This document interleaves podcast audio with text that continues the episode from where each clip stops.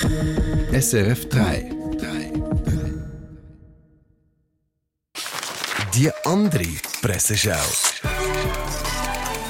Mit dem SRF 3 Haussatiriker Peter Schneider. Genf. Der 87-jährige Jean Ziegler geißelt Biden und Putin. Im Fall von Putin kam das unerwartet. Sonst hat sich der Ziegler doch zeitlebens zuverlässig jedem Diktator an den Hals geworfen. Derweil im Blick.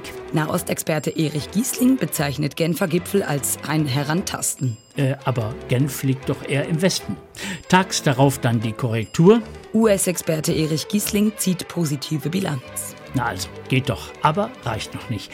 Denn das kann ja wohl nicht alles gewesen sein. War es auch nicht, denn im Blick TV gibt es von USA- und Russland-Experten Erich Giesling regelmäßig Einschätzungen. Ganz korrekt müsste es allerdings heißen Nahost, USA und Russland-Experte.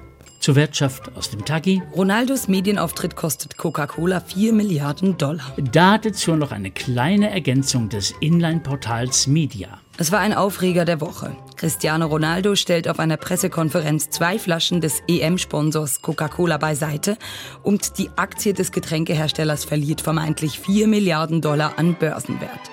Allein die Schlussfolgerung ist nachweislich falsch. Dass sie sich dennoch in unzähligen, auch seriösen Medien wie ein Lauffeuer verbreitete, sagt viel über den Status quo des Online-Journalismus aus. Tja, was soll ich dazu noch sagen? Mehr Presseschau mit dem Peter Schneider, immer online und als Podcast. Unter Comedy auf srf3.ch. Eine Sendung von SRF 3. Mehr Informationen und Podcasts auf srf3.ch.